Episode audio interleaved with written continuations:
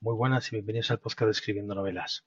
En este episodio número 48 quería compartir con vosotros un, podcast para escritores que se denomina El escritor moderno de José Copero. Bueno, esto es un podcast que ya no, ya no publica nuevos episodios desde pues, hace nueve meses y por lo tanto pues se podría decir que es un proyecto que como venimos está en pausa. Eh, lo recomiendo porque son 69 episodios los que publicó en su día, hace más o menos un año, eh, divididos en tres temporadas, y que con una duración media de unos 30 minutos pues nos dan un punto de vista diferente eh, del mundo de la escritura. Es un podcast mm, curioso, yo lo tendría en cuenta pues para, para escuchar algún capítulo y si te engancha pues escuchar todos, no, no se trata mucho, son,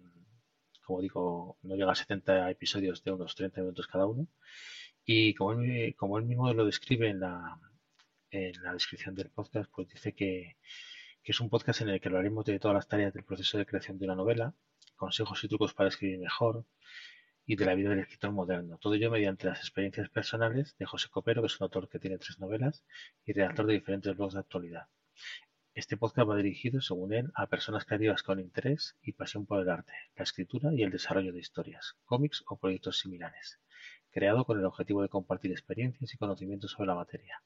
así como aprender mutuamente los unos de los otros.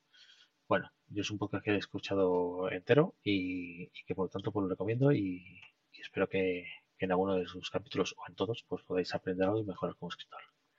Muchas gracias, nos vemos en el siguiente episodio.